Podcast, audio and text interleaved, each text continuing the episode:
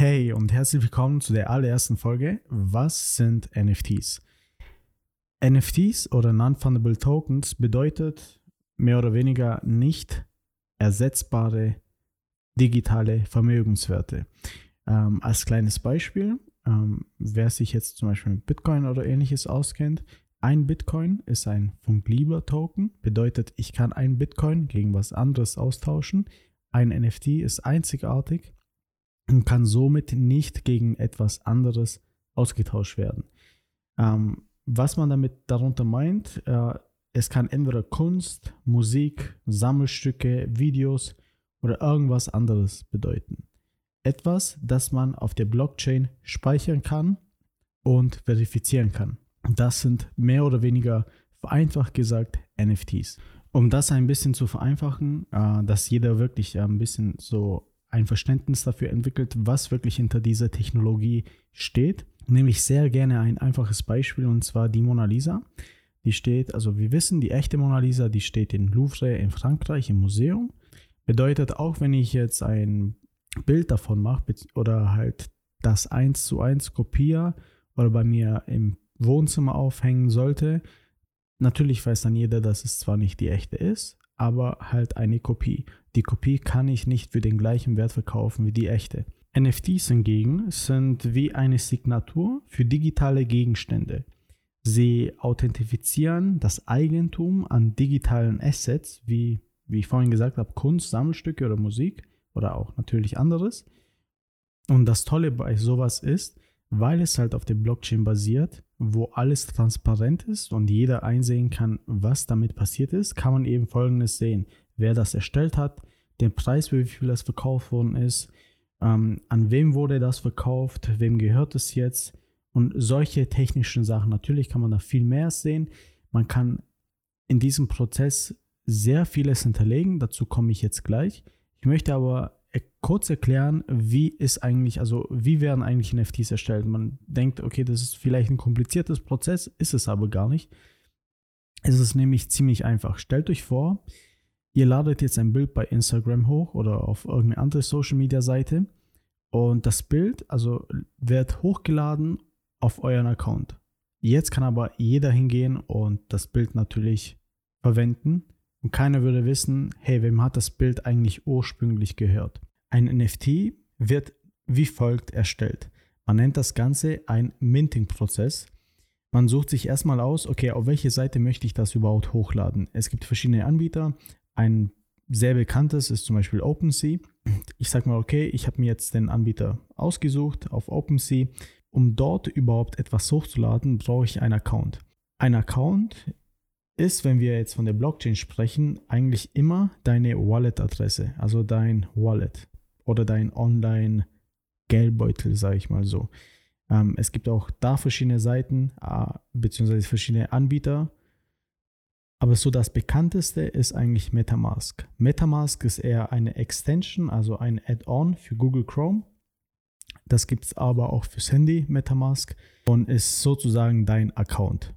Nur auf der Blockchain. Dort hast du eine Adresse hinterlegt wo du halt dein Geld einzahlen kannst von verschiedenen Anbietern, sei es Ethereum, US-Dollar oder ähnliches. Also habe ich jetzt meine Adresse mit MetaMask. Ich logge mich automatisch, also ich verbinde, ich connecte mein Account zu OpenSea und damit kann der Anbieter sehen, wem was zugeordnet werden soll. Nun möchte ich natürlich etwas hochladen, sei es mein eigenes Bild, was ich erstellt habe, oder ein, mein eigenes Kunstwerk oder Musik, ist egal was.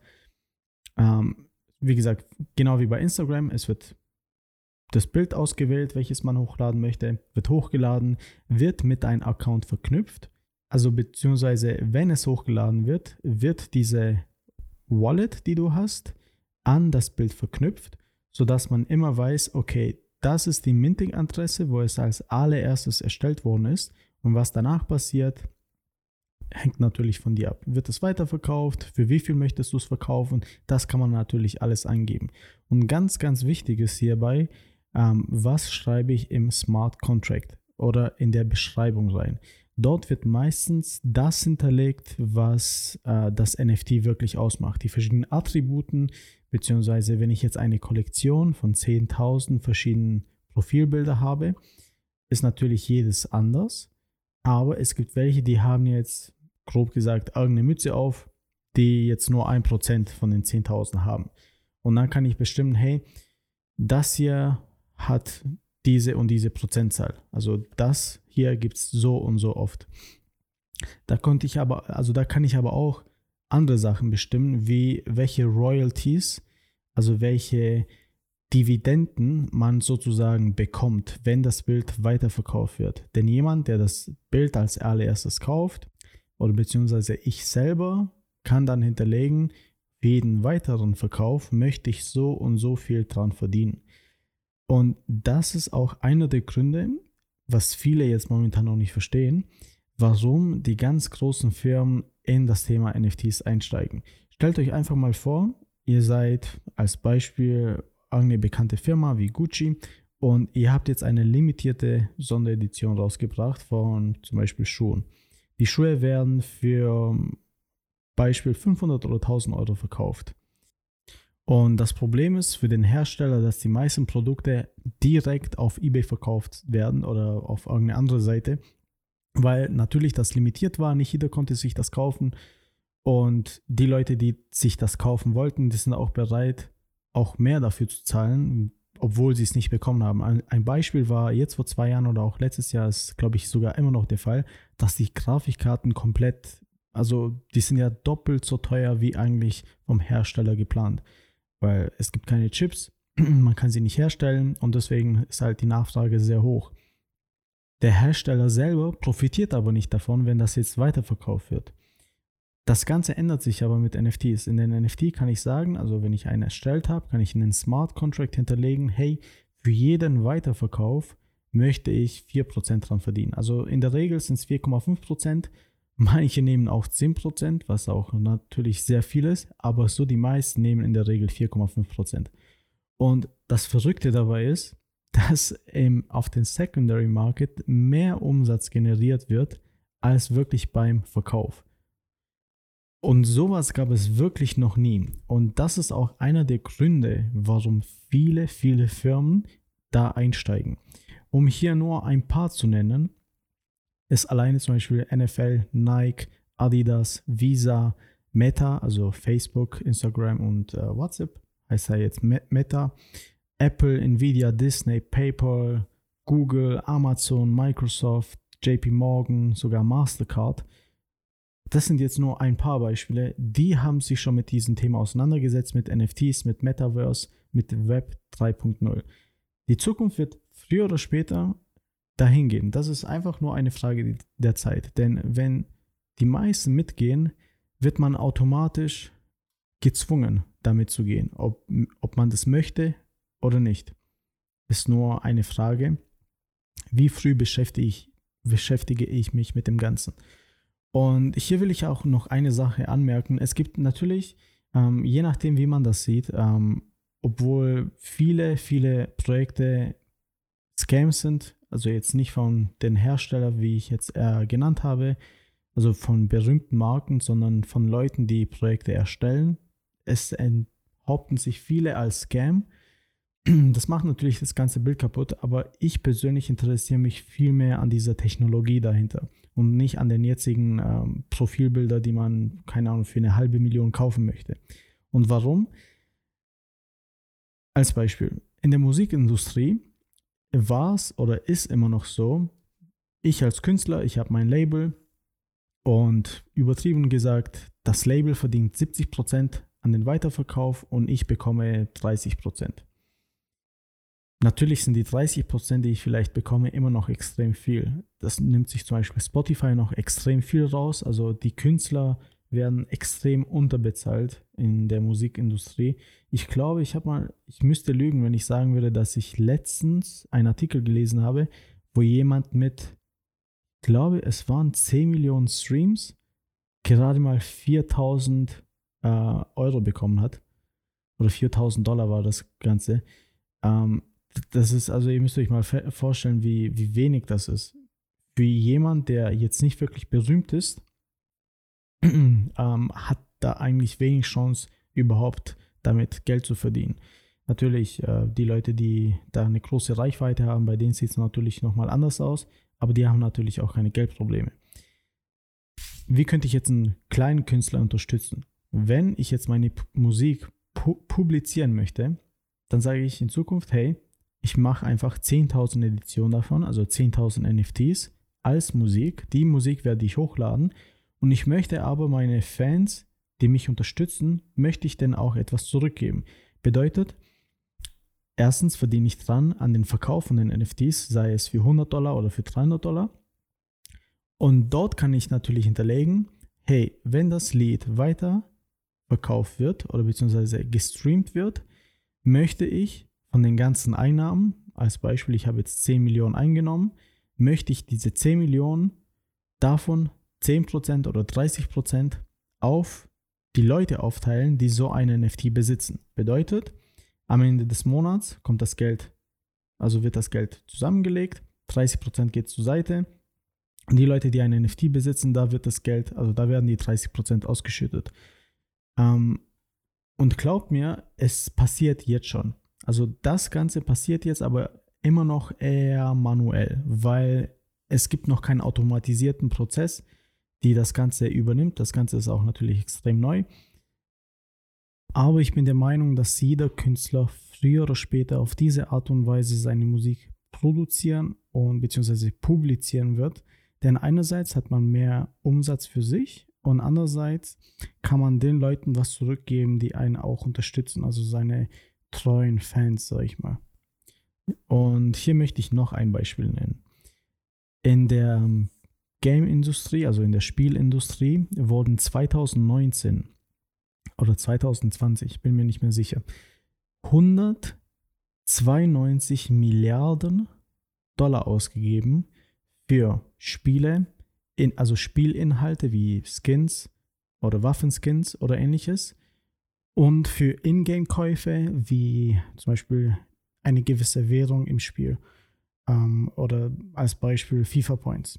Also ihr müsst euch mal vorstellen, 192 Milliarden das ist, das ist krank. Und das Geld wird man nicht mehr wiedersehen. Also ich meine, die meisten werden das Geld nicht mehr wiedersehen. Äh, nicht mehr wiedersehen. FIFA zum Beispiel, es kommt jedes Jahr ein neues FIFA-Spiel raus. Ich selber habe mal extrem viel dafür ausgegeben, um mir irgendwelche Karten zu kaufen, um zu hoffen, dass ich irgendwas bekomme. Und ich weiß ganz genau, nächstes Jahr kommt wieder ein Spiel raus und dann werde ich wieder so viel Geld investieren.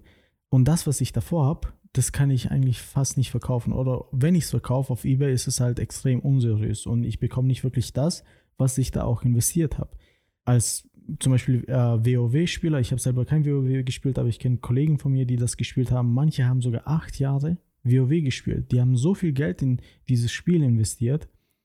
Und am Ende des Tages, ähm, klar, hat man seinen Spaß dran gehabt und es war eine schöne Zeit vielleicht für die, äh, denjenigen, die das gespielt hat. Aber es wäre doch viel schöner, wenn man spielt und auch nebenbei verdient. Man nennt das Ganze dann Play-to-Earn-Spiele. Ich kaufe mir ein NFT. Das NFT ist mein Spielercharakter. Dieser Spielercharakter, den kann ich dann zum Beispiel hochleveln, dann kann ich auch vieles reinchecken, vielleicht auch in Geld oder auch an Zeit. Und den kann ich sehr höchstwahrscheinlich teurer verkaufen, weil ich halt natürlich viel mehr investiert habe in ihm und jetzt viel mehr wert ist, als er eigentlich äh, am Anfang war. Und er ist natürlich limitiert. Und welches Kind würde nicht Nein sagen, wenn er noch ein paar Euros dazu verdient? Ich rede jetzt nicht natürlich, dass, hey, wenn Play-to-Earn-Spieler rauskommt, dass du von heute auf morgen reich wirst. Äh, die meisten, die es jetzt schon gibt, da verdient man vielleicht ein, zwei Euros am Tag. Aber alleine die ein, zwei Euros, die reichen schon, um zu sagen, hey, ich könnte das vielleicht Vollzeit machen. Wenn ich noch mehr Geld investiere, dann verdiene ich vielleicht fünf Euro am Tag oder vielleicht 10 Euro oder vielleicht 50 Euro, je nachdem, wie sich die Zukunft da in diese Richtung ähm, entwickeln wird. Und natürlich ähm, hängt es davon ab, wie viel Zeit investiere ich in etwas. Und für uns hört sich das vielleicht wenig an nach den paar Euro, aber ihr müsst so denken, dass in anderen Ländern, wie zum Beispiel Afrika, die 1, 2 Euro, die man am Tag verdienen könnte, enorm viel ist. Und dadurch würde man auch ganz andere äh, Möglichkeiten schaffen, den Leuten woanders auf der Welt weiterzuhelfen. Und natürlich hat das Ganze nicht nur positiven Seiten, sondern auch negativen Seiten, die es jetzt momentan zum größten Teil gibt. Und zwar ist es der Upload-Filter. Es gibt momentan keinen Upload-Filter, bedeutet jeder kann irgendein Bild von irgendeinem Künstler nehmen, hochladen und sagen, hey, das gehört mir.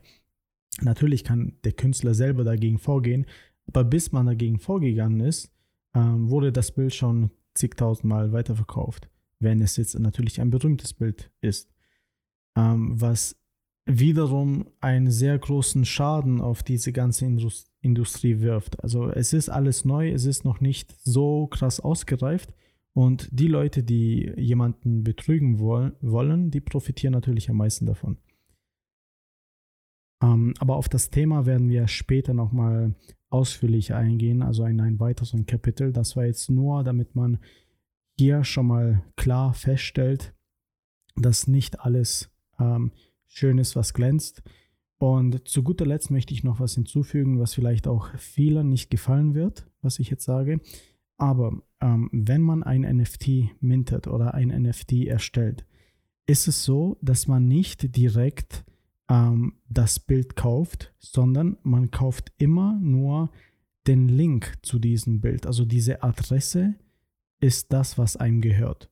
Zum Beispiel, ich möchte jetzt von irgendjemandem was kaufen, dann kaufe ich nicht direkt das Bild selber, sondern die Adresse, die zu diesem Bild führt. Es ist nicht bei allem so, aber bei den meisten Projekten ist es so, dass man nur diese Adresse kauft. Ähm, was aber wiederum bedeutet, dass ich zum Beispiel damit auch nicht die Rechte habe, hier irgendwie das NFT, was ich gekauft habe, zu vermarkten. Manche denken, okay, ich habe jetzt äh, was gekauft und dann könnte ich immer noch, klar, das weiterverkaufen, aber ich könnte jetzt immer noch sagen, hey, ich drucke jetzt T-Shirts davon, ich verkaufe das Bild an sich als Marke. Das ist nämlich nicht erlaubt. Es ist nur erlaubt, wenn es explizit in den Smart Contract niedergeschrieben wird oder wenn dir der Künstler sagt, okay, du hast das Recht, das für dich weiter zu verkaufen. In der Regel ist es aber so, dass man nur den Link dazu kauft und keine ähm, Rechte hat, das weiter zu vermarkten, außer es wird, wie gesagt, ausführlich niedergeschrieben. Erstmal vielen Dank, dass du zugehört hast und ich hoffe, ich konnte dir jetzt einigermaßen erklären, was NFTs bedeuten, dass du dir ungefähr eine Vorstellung oder eine bessere Vorstellung davon hast, was wirklich dahinter steckt. Und wir werden natürlich auch viel näher auf diese Sachen eingehen in den nächsten Kapitel. Äh, wir sehen uns nächste Woche oder wir hören uns besser gesagt nächste Woche am Montag um 21 Uhr wieder Nochmal vielen Dank und ich wünsche dir alles Gute bis dahin. Ciao, ciao.